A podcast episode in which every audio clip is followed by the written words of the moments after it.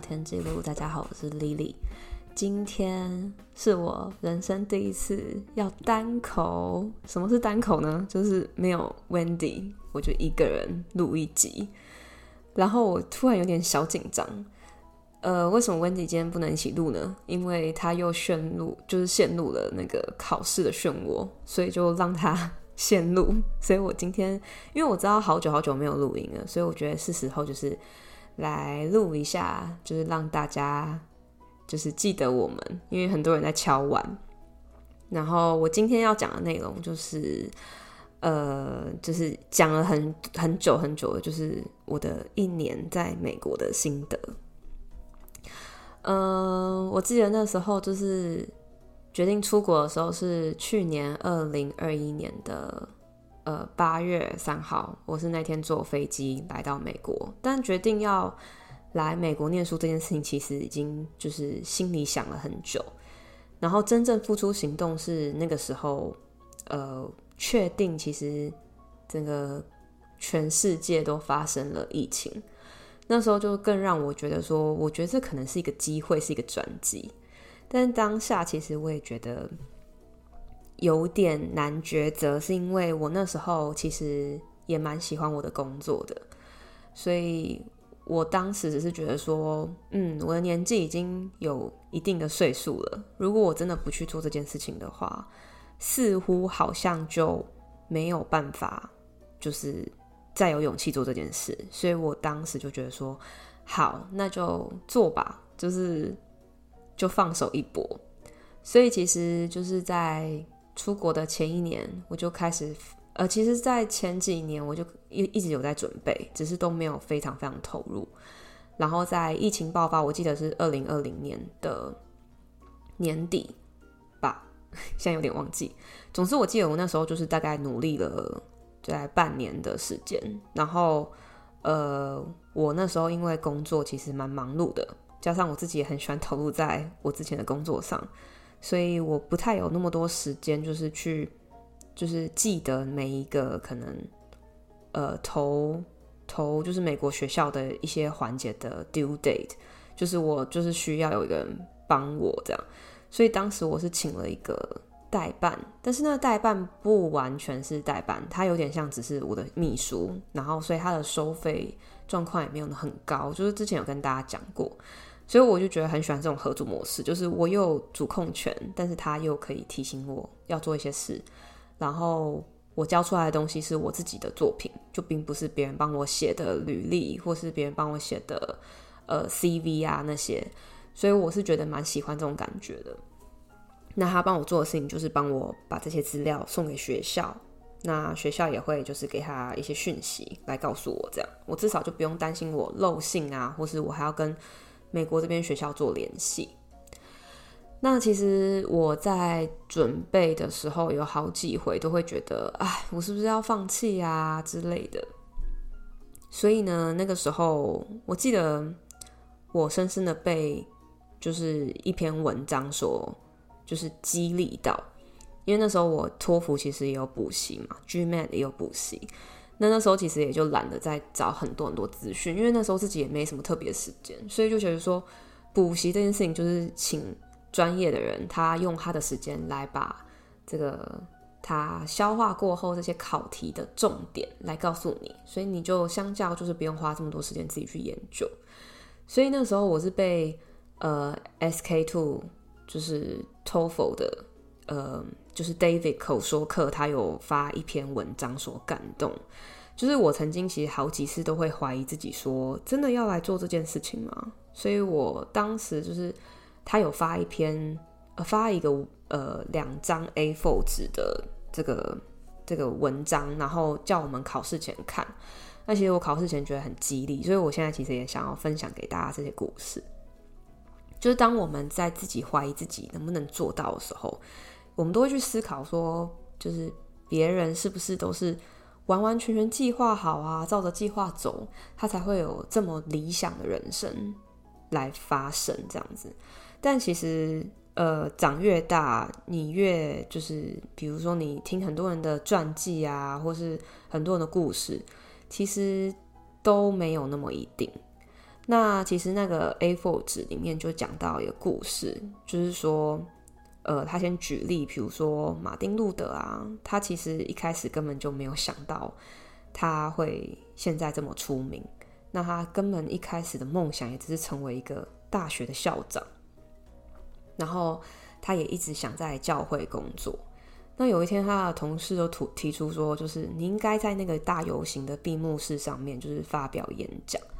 然后他抗拒了很久，他才勉强接受，因为大家一直拱他。然后他就临临时写了一个稿，也不是可能，可能也不是花很多时间，然后才有今天就就是那篇演讲稿，就是 I have a dream 的那个很出名的那个那个讲稿。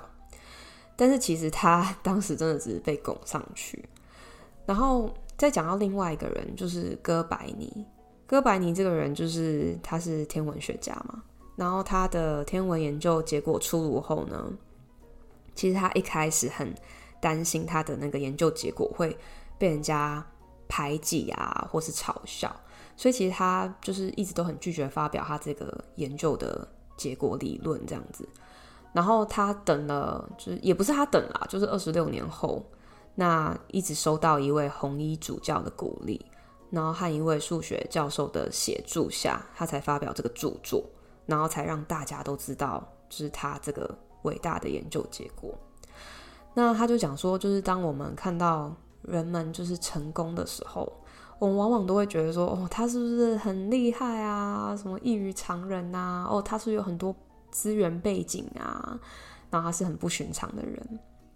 然后他们似乎就是不会害怕，然后跟我们就是不一样，我们就是一般凡人，然后他们不是。他们不会被焦虑影响啊，他们都有勇气去面对不确定性。但其实他们的心理的那个历程跟一般人都没有什么不同。然后他们也会觉得恐惧啊，然后也会有心存就是疑虑。就像我刚开始讲的，就是我要决定要不要出国的时候，其实我心中有很多疑虑。即便我觉得我要去做这件事情，但是我还是会觉得说，诶，我要放弃我这么好的工作去做这件事吗？但是这些人的最后，他们之所以可以与众不同，是因为即使如此，他们仍采取了行动，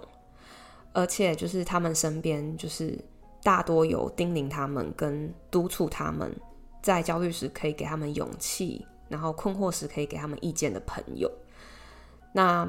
所以呢，就是我们一定会感到不确定，但是其实很多人在这条路上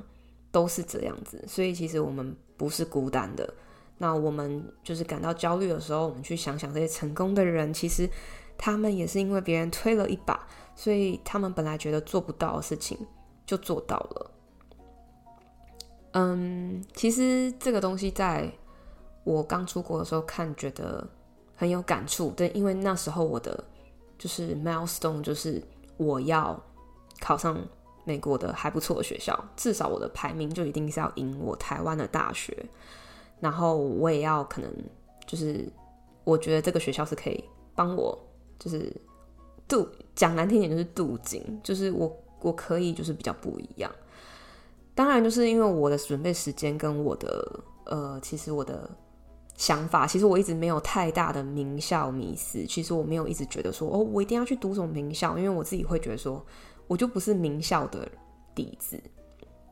所以我不想要我就是如此的痛苦。我想要就是有一些进步，有跳出舒适圈，但是是在我的程度上面的。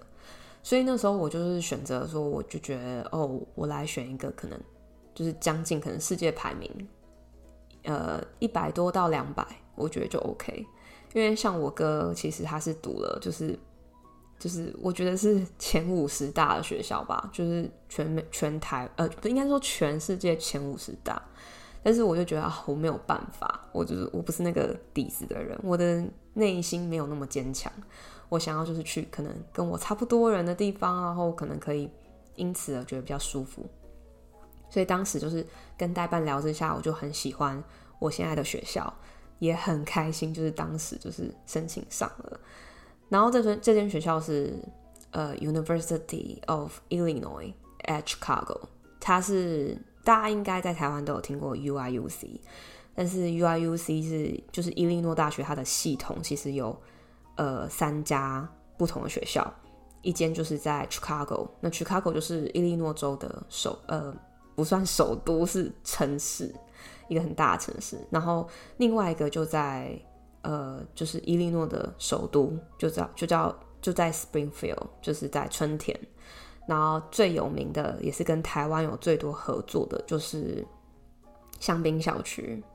所以大家一一般来听，一般来说就是应该最熟悉是 UIUC。但是我当时看到 UIC 的时候，其实我非常开心。那我一直都没有跟大家讲，就是其实我从小到大有一个非常非常好的朋友，他其实因为年纪比我大大两三岁，所以其实他以前我认识他的时候，他就是我的学长。那他大学就是念 UIUC，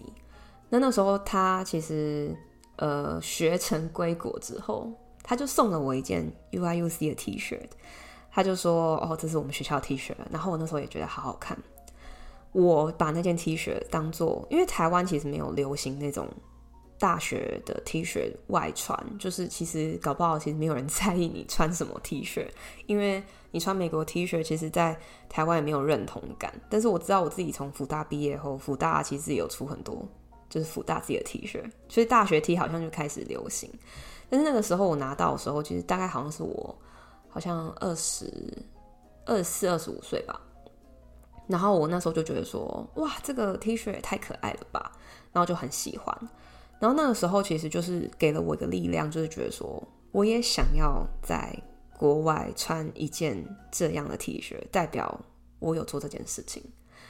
所以当时我又发现，就是我现在的学校 UIC 是一个很好机会的时候，我非常非常开心，因为我觉得我跟我学长有一种连接度，因为当时是他非常鼓励我可以去做这件事情。那我现在也办到了，虽然不是跟他同一间学校，但是是跟他在同一个州，然后还同一个体系之下另外一间学校。那我就觉得非常开心，所以其实我在达成这个呃人生的第一，就是我出国的第一个 milestone 的时候，我觉得非常非常的爽，是那时候心里觉得说，天啊，太好了，我喜欢这间学校，而且我也喜欢，呃，我也非常期待未来的生活。那我当时就是你知道，想说我就是一个从台北从小到大都市长大的小小孩，所以应该。对于都市也不会有太多的不能接受或是不能习惯，所以那时候觉得哇，芝加哥是美国第三大城市，那我就觉得很棒，就是我自己是很喜欢。哎，第二大还是第三大，我有点忘记。总之我那时候都觉得很棒很棒，我开很开心能够出国。那我记得当时就是来美国第一个挑战就是下飞机后要搭车，因为那个机场就是芝加哥的欧海尔机场非常大。那机场大到就是不知道好像有三四个航厦吧，它国内跟国内班机线跟国际班机线都在同一个大地方。然后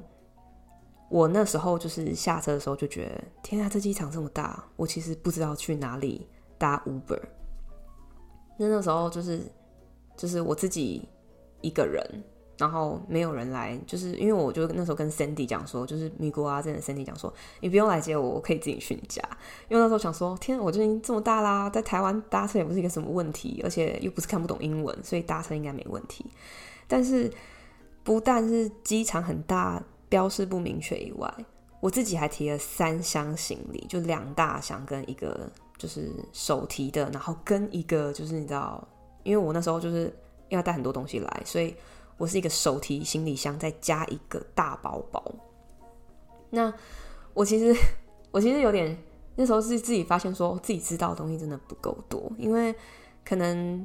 去日本啊、韩国啊，或者甚至之前来美国，小时候去加拿大，都没有想到，就是原来那个机场的那个推行李的车会有地方要收钱。然后那个我记得那时那时候当下我。没有，就是纸钞。我就是我，其实一块美金都没有带。我想说，反正可以用信用卡。那反正我来这边，我就可以呃，就是开银行账户，然后把钱存，就是从台湾汇过来。那我基本上就是有钱啦，那我也在这边也会用信用卡，所以我觉得我都完全没有想到要现金这件事。加上说那个推车，他只能付现金以外的，我记得他好像还要八块钱。然后刚来美国的我想说，租一个车陪你，就只是拿到上车的地方要台币两百四十块。我想说，这有没有搞错？就是太太贵了吧？所以我就非常非常的，就是应该叫什么？非常非常的踉跄还是什么？就是我就提了，真的是推了三个行李箱，再加一个大包包，然后就一直在找到底哪里可以搭车。然后我记得那时候在搭车前面临的最大困难就是我在海关那边被拦下来，就差没有带进小房间，但是他。盘问了我非常多问题，可能是因为我的年纪关系，再加上说，可能之前有来美国，就是入境过三个月，满满的旅游签，所以其实他可能一直觉得我很可疑吧，就想说我这个适婚年龄是不是要来跳级？所以我那时候就是出示很多很多证明，其实我也可想而知可能会发生这事，所以其实我身上有很多很多准备，但是我还是很惊吓，因为毕竟。你就觉得你很怕要回去，而且重点是我因为要转机，所以我很怕入境 San Francisco 的时候被拦下来，我就没办法再转下一个班机到就是 San Diego，所以我就是非常非常紧张。然后好，然后到芝加哥就是车子之外，我就问人家嘛，哎，好不容易发现哦，原来 Uber 来这边搭，好，终于搭到 Uber 了。然后就讲到后来我从 Sandy 家离开之后。到我芝加哥的租屋处的时候，我就觉得天啊！我觉得我美好生活要开始了，就是因为我觉得我芝加哥的租屋处就是房租没有到特别贵之外，然后我觉得环境跟屋况就非常非常好。那我记得我当时第一个感觉就是，我是不是来到公主的家？就是因为其实 Chicago 是一个大城市，其实一般来说我们想象的就是那种。很高的大楼啊，你可能住在什么四十几楼的那种大楼里面。但因为我住我住的地方是学校附近，然后学校附近比较少高高楼，因为芝加哥就分就是东西南北边。那我的学校在西边，然后 downtown 就大概是在中间，然后所以西边那边比较没有高楼，相较我们学校也是比较没有高楼的地方。然后我就觉得天啊，好漂亮！我觉得我身处在一个城市里，但是又有一种就是很美国的乡村风格。然后那时候就很开心啊。但是后来其实就是你知道，语言开始就是会有一个很大的 gap，因为就是你在台湾学的英文跟在这边有很大很大的不一样。我觉得相信很多来美国可能玩的人都有这种感受，就是你可能。连点餐啊、结账啊，有时候都觉得说：“天啊，我怎么以前没有学过这个东西？”那我本身又开始觉得，我是一个出国前比较天真的人。其实我出国前都没有在准备，可能来这边的日常英文，因为我就觉得有什么好害怕的，反正就都会讲英文啊。结果你知道，就是被自己打败，就是我去打第二剂疫，诶，第一剂还第二剂疫苗，应该是第一剂疫苗。我连那个帮我打疫苗的人问我要打左手还右手，我都听不懂，因为他是印度人，印度人的英文就是比较口音比较重，所以我自己是没有办法辨别。接着就是我很很就是很大体验，就是原来美国的超市都这么大，然后东西这么多，因为我就回想起就是我以前在台北市的时候，你知道台北寸土寸金，你的那个。家里附近的超市就是比较迷你型，就不会像是你可能去呃好事多啊那种这么大量饭店，然后你也不会一天到晚去好事多，所以你的印象就停留在你家附近的超市。但是他们这边你家附近的超市就超级超级无敌爆大，然后东西真的超级无敌多，你选择超级多，那时候才真正体会到什么叫做资本主义，因为就非常非常多商品，每个商品有非常多不同的就是品牌选择。然后那时候就是你知道，有时候觉得很开心，因为你会觉得好多生活体验；然后有时候又觉得好挫折。像比如说，我去点 Subway，我发现这边美国没有蜂蜜燕麦的面包，然后就不知道我要吃什么面包，因为我在台湾都吃蜂蜜燕麦，所以就会开始觉得哇，很多东西都不习惯，然后嗯、像很多的食物的名字不会讲，所以我那那一次点 Subway，我觉得完完全全就是点到一个很雷的东西在吃，我自己也不知道我吃了什么。你知道我边吃就心里边很难过，想说哈，原来我英文这么烂吗？然后接下来你就会很急的想说要跟当地人交流，就不管是可能来这边比较久的国际学生啊，或是反正就是当地人，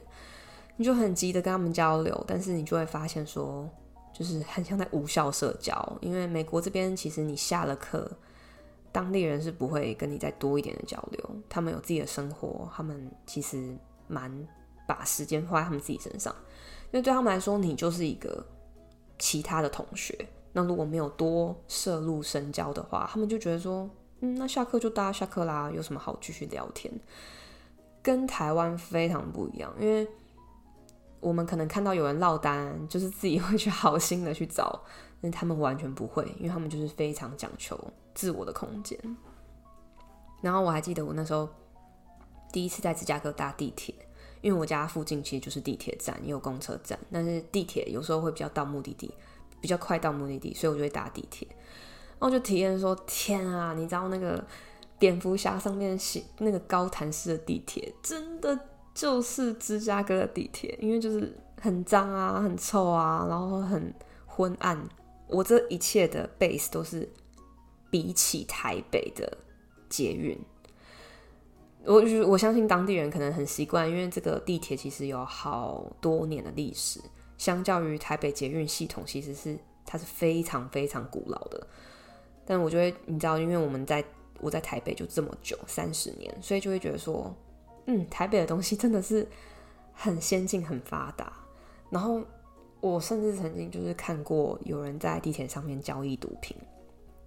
或是他们有人喝醉了，或是吸毒了，他们就是你知道乱在面，你知道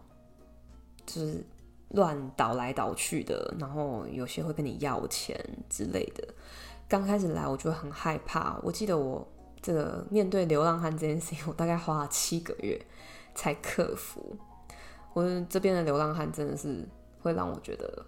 是。治安的漏洞真的有点可怕。然后我也记得那时候第一次吃 Shake Shake，就是在台湾，其实我根本没有听过这家素食店。其实我觉得我就是很很没有特别去深入美国什么品牌或文化的一个人。就是我只是觉得说，我就想要来念书啊。我觉得来念书之后，自然就会了解了。所以其实自己没有那么多研究。我反观就是台湾的，因为就是生活嘛，有人会告诉你，所以我就会很熟。但是 Shake Shake 我还真的没听过。那我那时候就听说，就是哦，东边美国东边就是 Shake Shake 最有名，西边就是 In and Out 最有名。那我真的也在这一年里面吃了东边跟西边的，就是这两家素食店。那我还是最后还是非常喜欢 Shake Shake，所以。推荐给大家，就是大家如果来美国的话，你又在东边或是中西部，我现在在伊利诺州，就是中西部，那你们就可以来试试看，就是 Shake Shake 真的很好吃。那我也很想讲，就是这是我一个朋友告诉我，我其实还没有去查真实性，就是为什么叫中西部。其实当时就是呃，他们那呃新新的移民者来到美国的之后呢，他们就以为就是。美国就是分东西部，然后呃，他们甚至就觉得说，美国就是只有东边那一块陆地而已。结果呢，后来就越来越往里面走，以后才发现说，哦，原来还有这么一大块地方，就是所谓现在的中西部。那他们为什么叫中西部呢？因为中部就不够用，对他们来说又是西，对他们来说又是东边相较的西边，所以他们就叫它中西部。好，这个东西故事性的真实性，我还可以去查证。但是我大概听到就是这样，所以为什么美国有中西部、有东部、有西部、有南边，但是就是没有中边、中部，就是这样子来。然后，呃，我当时其实我记得，其实大概十月份，应该说九月，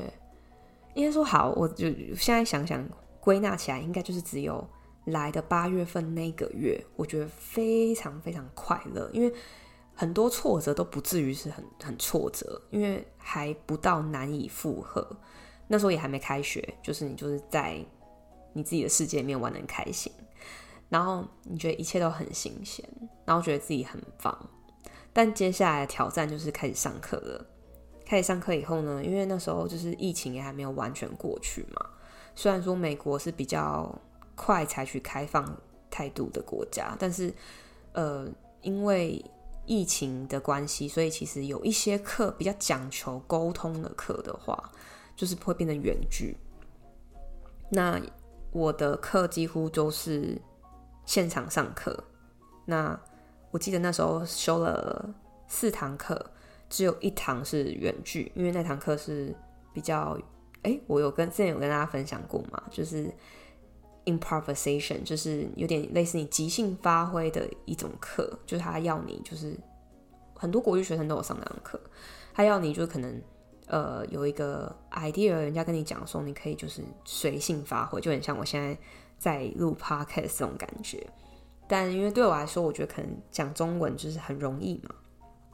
因为毕竟用了三十年的语言。那后来当 HR 之后，其实语言沟通这件事情也是非常重要的。所以我觉得在中文方面，我是绝对没问题。但换到英文的时候，我觉得好像是一个。博大精深、很新的东西，就对我来说是非常非常的考验的东西。所以其实那时候，就算是就是远距上课，我还是会偷偷的，就是可能把一些讲稿啊放在桌，就是电脑桌面上，然后会就是在试训的时候偷看。然后后来我发现，我也不是唯一一个这样子的人，才发现说很多人都会这样。所以其实我就心里有点安慰，想说也不是只有我会这样子做。那，嗯，我记得那时候因为疫情关系，所以学校会要求我们每两个礼拜都要测一次 saliva。那什么是 saliva？我觉得台湾可能会比较不熟悉，就是唾液的测试，就是我们会把口水吐在一个容器里面，然后它是用口水去化验你的染疫程度。那这个 saliva 就是如果一旦你开始得了 COVID 之后。Saliva 都一直会是阳性的状态，即便你好了，好像不知道一两个月之内就都还是会是阳性。所以其实 Saliva 还他们是说蛮精准的，就是一一一测出来，你就是就是这样子。那当然 PCR 是最精准的，但是因为成本问题，所以其实学校都让我们免费测嘛，所以每两个礼拜都是用一次，就是口水的测试。那呃，我们那个时候也还没有收到，就是免费的那种 home kit，就是直接自己自自己测试的，我都是去学校测。那我记得疫情这件事情，我觉得我防了蛮久的。我来了以后也没有得，因为可能在台湾奠定很好的防疫的一些习惯，可能会洗手啊，用酒精啊，然后口罩都戴得很好，也会换口罩，就这些很基础的。观念其实守得蛮好的，然后又加上说，我也不太会一直去很多人的地方。那个时候的芝加哥也在外面的人也很少，就是几乎大家都避免不要出门，所以其实我能够接触到的人群是蛮少的。我一直到今年的五月才得 COVID，所以算是我觉得算是守得蛮好的，嗯。也是跟美国的人与人之间距离比较远也有关系，因为像台湾，可能你像坐捷运啊，或是你到公司啊，你就会一直不断的碰到人。但美国这边连工作都已经比较采取就是远距，直到最近才开始有一些龙头公司说要恢复就是办公室上班，要不然其实去年这个时候都是远距上班。甚至我今年的暑假有到呃会计事务所实习，那都是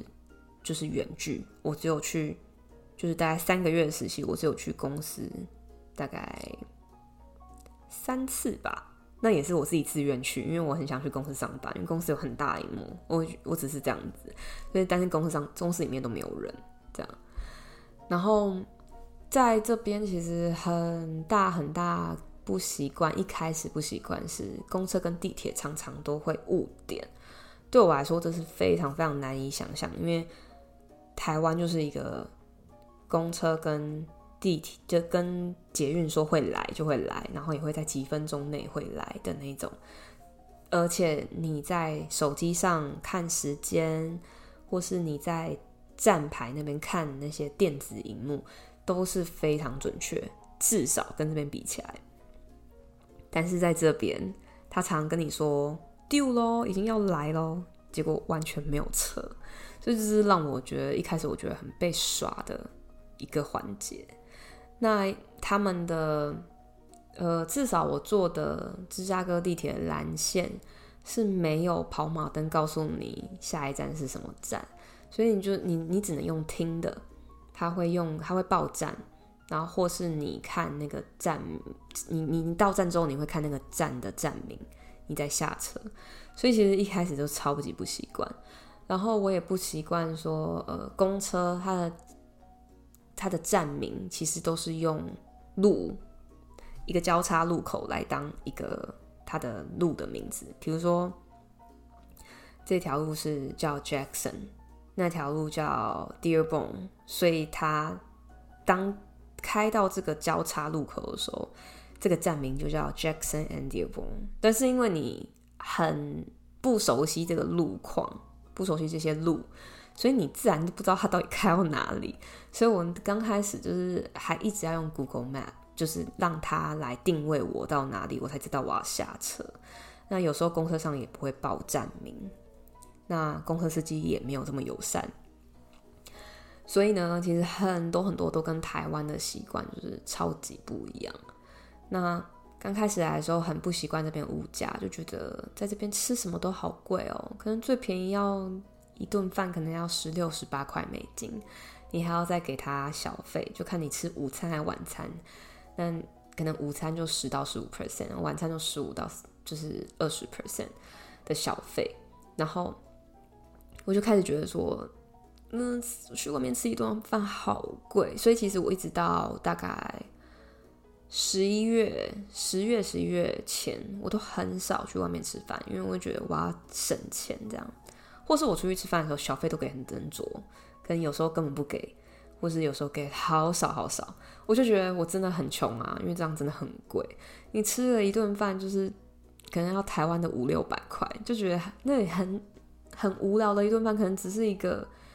呃。饭菜啊，这种东西，Panda Express，我我相信应该很多人都知道这种店，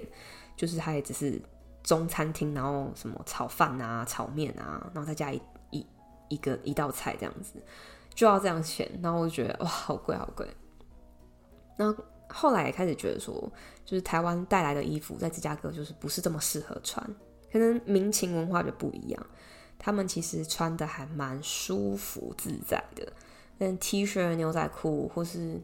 你觉得他们穿起来就会觉得是很舒服的那种衣服，就可能不会到韩货那种感觉。那芝加哥又是相较于其他大城市，就是华人又比较少的地方，所以其实你就觉得自己走在路上其实有点怪，因为你是你是少数华人，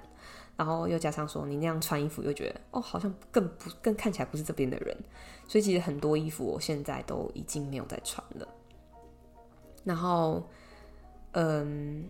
一开始可能你在美国会有好多好多，就是嗯，一样跟你同一时间来留学的朋友们，一样从台湾来的人，然后同一年就是一样是嗯，二零二零二零二一的 Fall 入学，然后可能是不同学校的，但是你们就都是台湾人会聚在一起。我记得刚开始我来的时候就超级无敌爆多台湾朋友。然后到了后来，你就会开始一直一直慢慢变少，慢慢变少。那现在真的是没有剩下几个人。那但是会留在你身边的朋友，就都会是真的，你可能在这边很刻骨铭刻骨铭心的朋友，因为是大家一起走过来的。至少现在也大家一起走过来一年多了。那我也记得刚开始来的时候，头发掉了非常多，因为水质。是不太一样的，在美国是硬水，那在台湾我不知道是是不是真的是软水，但是我记得刚开始来，就是头发掉非常多，然后我的头发的颜色瞬间就是褪色褪得非常快，所以其实我后来就是有请我朋友帮我染头发染深一点。我相信有在追，就是看我们粉丝团 IG 人就知道我会分享这些很，很无聊生活小细节。那我记得，呃，入学三周我就碰到了 Career Fair，而且是在线上 Virtual 的，不是 In Person 的。那就 Career Fair 就是就很像台湾的大学里面的什么就业博览会。那因为我之前在台湾的时候是在念大学的时候是从来没有去过这样的场合。但是我自己在后来在当 HR 的时候，其实我有去过学校办这种活动，那我大概就知道说，可能就是他们会很热情啊，他们想要留下好印象啊，所以他们会请人来，就是跟你聊聊天啊，想看你有什么问题，他们可以解答。那时候刚入学三周之后，我就遇到这个 Career Fair，那因为疫情关系，又是 Virtual 的的模式。我非常非常的紧张。第一个就是我觉得我语言能力 没有办法跟 HR 沟通，我不知道我要问他什么问题，甚至我可能对那时候对我是在念会计系嘛，那因为我是转行业，所以我对会计系也没那么熟悉，我也真的不知道可以问他什么问题。我记得当天其实我报名我要参加，当天我真的还已经打开那个网页了。但是我就是没有勇气点进去那个公司跟对方讲话，然后我就觉得说，我如果要留下不好的印象，不如不要留印象。所以我就很挣扎，我就觉得我知道要做这件事情，但是我又觉得我会做不好，我干嘛要让 HR 看到我这个样子？然后我那时候很 push 我自己，然后我就哭了，是哭得很像小朋友那种哭。然后刚好那时候我爸就，因为那时候我才刚来没多久，所以其实我爸就是会每天很关心我现在生活过得怎样。刚好那一刻他就是跟我有，就是有赖给我，然后我就马上打给他，我就我记得我哭了，真的跟小孩一样，而且是我爸还笑我那样。我就哭着跟他讲说，我觉得好难哦，我不我不敢啊。但是我知道，我现在如果没有做这件事情，我似乎可能没有办法拿到明年的明年暑假的 internship。然后我就觉得很紧张，然后我觉得很心里很不舒服。我想做又不敢做，那种感觉很不像我的风格。这样，那我我爸就跟我那时候他就跟我讲，他就笑，他就说：“天哪，你已经。”你已经年纪那么大，你哭得像小孩一样。你小孩的时候我都没有像看你像这样子哭过。我就说，因为我第一次觉得这是这么困难。我爸当时就跟我讲句话，就说：“你觉得很困难，那就先不要做啊。你都还没有跟这个地方产生情感跟连接，你就要去跟别人，就是要要求对方可能给你一个工作的话。”这样其实也说不过去啊！你跟对方能够聊什么天？你也没有一些东西可以跟对方聊，那不如你就不要想太多，你就出去走走，认识芝加哥这个城市，然后你也可以就是跟，到时候也可以跟，就是之后有机会的时候也可以跟 HR 聊聊哦，你是这样子的一个人，你对这边的了解，因为他们是这边的人，他们一定也。很开心从你口中听到你，你就是认识的芝加哥，哎，然后我哥也是这样跟我讲，因为我哥也是你知道，我哥从小就出国，所以他也跟我讲说，你一定要跟地方产生连接，你才会，呃，跟这个地方有情感之后，你才可以跟这边的人产生一些交流。所以我后来就真的是慢慢走出门，也尽量不要去想说东西很贵。那我就开始去慢慢慢慢探索认识这个地方，所以这一天天过去，很长就是用很小很小的成就感来堆积生活的满意度。就是可能我今天只是去结个账，可以跟 cashier 聊个一句话，或是我听得懂他在讲什么，我可以回应他，我就觉得哇，我自己好棒。从可能他问我要不要袋子，一直到。你要用什么样的付费方式，我都可以回应了。别人的一句问候，“Hey, how are you？” 我终于也可以跟大家很自然而然的，就是说 “Good，How are you” 之类的这种小东西，你可能会听起来觉得天啊，这个可能在台湾就可以办到行，但不一样，因为我就是在台湾没有做功课的人。我开始用这些小小的成就感来去告诉我自己说：“哦，我可以。”后来就是我也经历了，呃，我的牙齿有后面有一有一个牙齿是用瓷瓷块，因为我那时候蛀牙太严重了。然后我记得在台湾的时候，我矫正医生就跟我讲说，就是用瓷块来维系那个牙齿，让它可以就是继续可以咬东西。然后瓷块在美国吃好像糖果就不小心掉了，然后我记得那时候我很心痛，就是我去看牙医，然后花了，我到现在还记得金额，就是花一百三十九块去补那颗牙齿，一百三十九块是台币的可能四千多块了，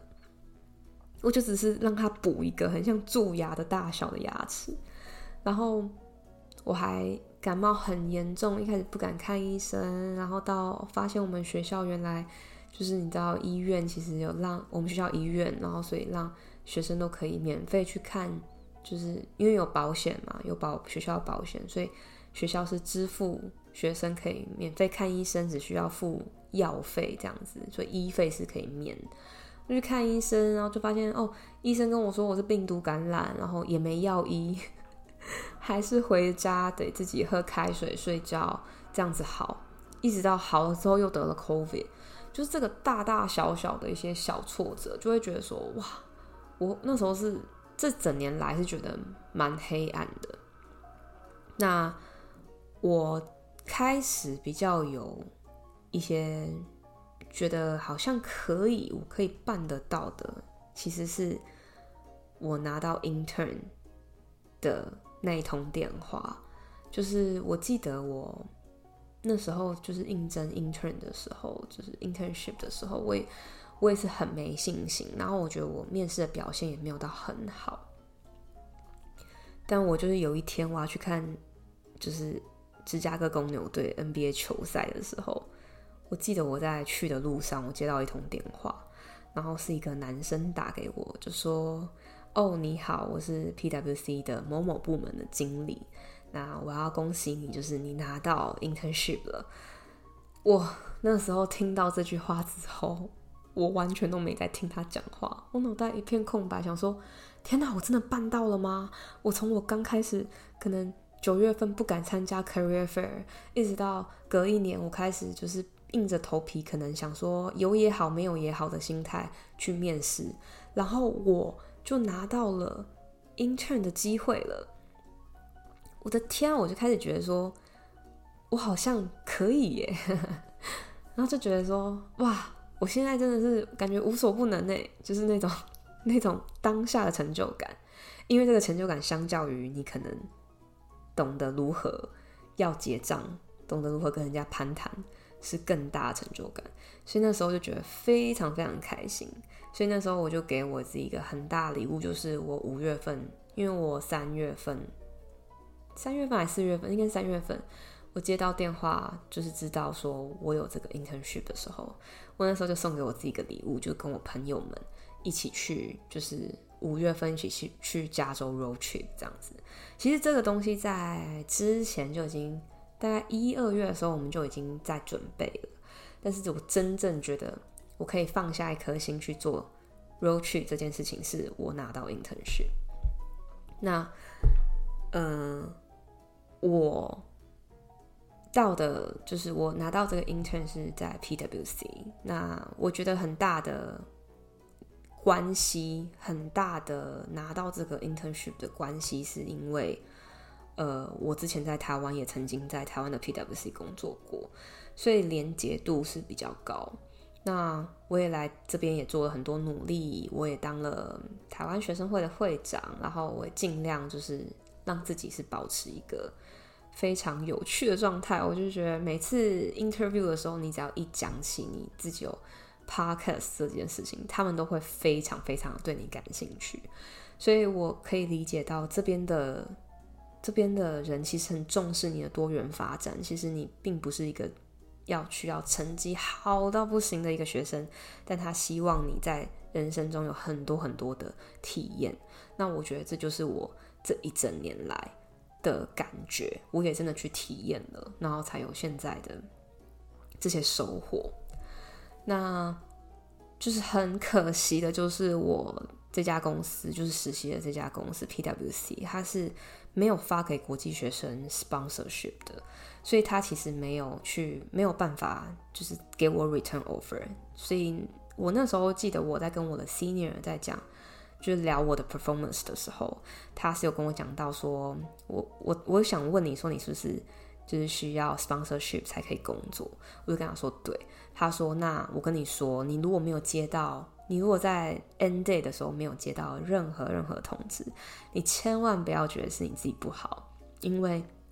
你的工作表现我们非常非常满意，我们也非常非常喜欢你。但是因为公司政策的关系，所以我们没有办法就是给你 return offer。但是我们大家都非常愿意帮你写推荐信。那这已经是对我来说是非常非常大的肯定。那。”我现在所需要努力的方向，就是因为我明年的五月就即将毕业，那我需要现在需要努力的方向是，我需要找到一个 full time job，它是未来可以给我 sponsorship 的，所以其实我现在是在朝这部分来努力，所以也是很想要就是跟听众讲，如果你在美国有哪一家公司，你知道。呃，有缺会计人才，然后你们公司也有 sponsorship 的话，真的真的可以拉我一把，我可以把我的 resume 给你，你可以内部推荐我，然后呃，我也会非常努力的自己去找寻这些机会，然后我是非常希望，至少我也要在这边把我的 OPT 期间都待完，然后我可以赚回一些学费。我觉得这个就是我当时我在拿到 internship 的时候，为什么觉得我可以去 road trip 安心的 road trip，就是因为我知道我的暑假是有收入的，那这会让我觉得对于生活会比较安心。那我也可以跟大家讲说，就是我觉得来美国有非常非常多的低潮，是我从来从来就是没有想过的。我真的有一个，其实这一集。其实我在三个礼拜前吗，早就已经跟 Wendy 两个礼拜、三个礼拜前，早就已经跟 Wendy 录好了。那我记得当时我非常情绪非常非常 down，非常非常 down 的原因是因为我那时候刚分手。其实我来美国有一个在美国有个男朋友，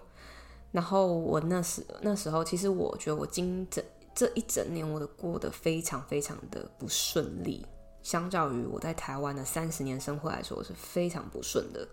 有很多东西要自己去克服，所以其实我觉得我心理状态也不是很好，然后对方的心理状态也是遇到一些人生的挫折，所以我们就协议就是分开，所以在那个时候我心里非常非常 down，所以我录跟温妮录这个我一年的心得的时候，我是非常非常不建议大家来出国留学，我那时候。就是黑暗到跟大家讲说，真的不要来，好累，好辛苦，好难过，然后好挫折。但是其实我现在就是状态好一点点。其实我现在时好时坏，但我今天状态是好一点点。我突然发现，就是可能这就是真的真的留学生的一个生活的一环。只要你有。你只只要你想要未来有多么好，你现在就有多么的不顺利感，这是这似乎是也是蛮正常的。但可能在台湾，我遇到的困境不是语言的问题，不是文化不适应的问题，因为当时你可能在台湾的时候，你在台湾长大，你有你的父母，你有你的家里的兄弟姐妹，你有你的家族去帮助你了解。你也是从一个完全不懂的婴儿，然后开始认识这个世界。只是你当时认识的世界是台湾那个世界。那我现在所要所做的事情，就是用大人的方式去认识一个新的地方。所以其实我到最近这个礼拜才就是真的有想通，要不然其实我很软烂的躺在床上，其实躺了两个礼拜，我觉得非常非常痛苦。第一个是。我分手痛苦，第二个是我就真的很想回家。然后我很想，其实我已经没有在想念台湾的食物啊，台湾的生活或什么。我只是很想要回家，可能就跟我的家人就是抱在一起，然后跟我家狗就是抱在一起，这这种感觉，就有一种他们永远都会接住你的感觉。但我也很开心，就是我在这边有很多好朋友，他们也跟我讲了他们会接住我这种话，所以我就你知道想很多很多跟自己对话之后，还有看了一个非常非常关键的影片之后，我突然有一个感触，就是觉得这就是我要面对的一个生活。那我想要怎么样好，那我就要付出怎么样的一个。就是不适感。那我这边也很想跟大家，就是就是分享一下，就是我在看一一部影片，真的深深的救了我很大很大关键的那个 TED 的影片，叫做《落难英雄如何走出生命的低潮》。那他是一个心理心理医生吗？至少有。咨商师的程度，其实我自己有点没有办法，就是好好的说，因为我比较深刻记得他就是叫许浩一，那他有他自己的 podcast 节目，那他这个影片其实给我很大力量是，是他竟然在影片的一开始讲的所有的心理的情境状况，都是我这整年来所有的心理状况。其实我第一次感受到，我觉得我好像生病了，我有点小忧郁。但其实不是这样，是因为我本来其实，在台湾觉得我自己是一个英雄，但是来到这边，我很像一个落难的英雄，就像那些复仇者联盟的英雄，他们会遇到大魔王那种感觉。我现在就是在克服这个大魔王。那看了之后觉得非常非常有动力，我也会在下面说明栏位就是附上这个影片，希望就是不管你是在国外自己努力呢，还是说你在台湾你也有一些挫折瓶颈需要去面对，我们都可以因此而让自己走出来，然后想得开，变得更好。毕竟这就是生活。那我觉得。本来都需要很多很多走出去的生活体验去战胜这些不舒服的感觉。那我也希望就是这一集可以让就是考虑要来念书的人知道有很多很多东西你需要去适应。但整体而言，我觉得在人生体验当中，我目前为止当然不能说觉得是很好的体验啦，因为我目前还没有到真的真的就是达到我。来念书的最大成就感，我最大成就感就是找到全职的工作。那等到那一天到来的时候，我相信又有一个新的烦恼要去烦恼，因为毕竟新的工作也是一个新的挑战。所以我觉得我可以可想而知，其实短短的几年之内，我都会一直经历面对这些不舒服，要调整又不舒服又要调整的生活。那就希望大家就是如果有内推的机会，有奖金可以拿的话，也可以欢迎跟我私讯联络。那我们今天的节目就到这里，希望大家今天还可以满意我的单口。如果大家有就是任何想法或建议的话，也都可以留言给我。那我们今天就到这里喽，拜拜。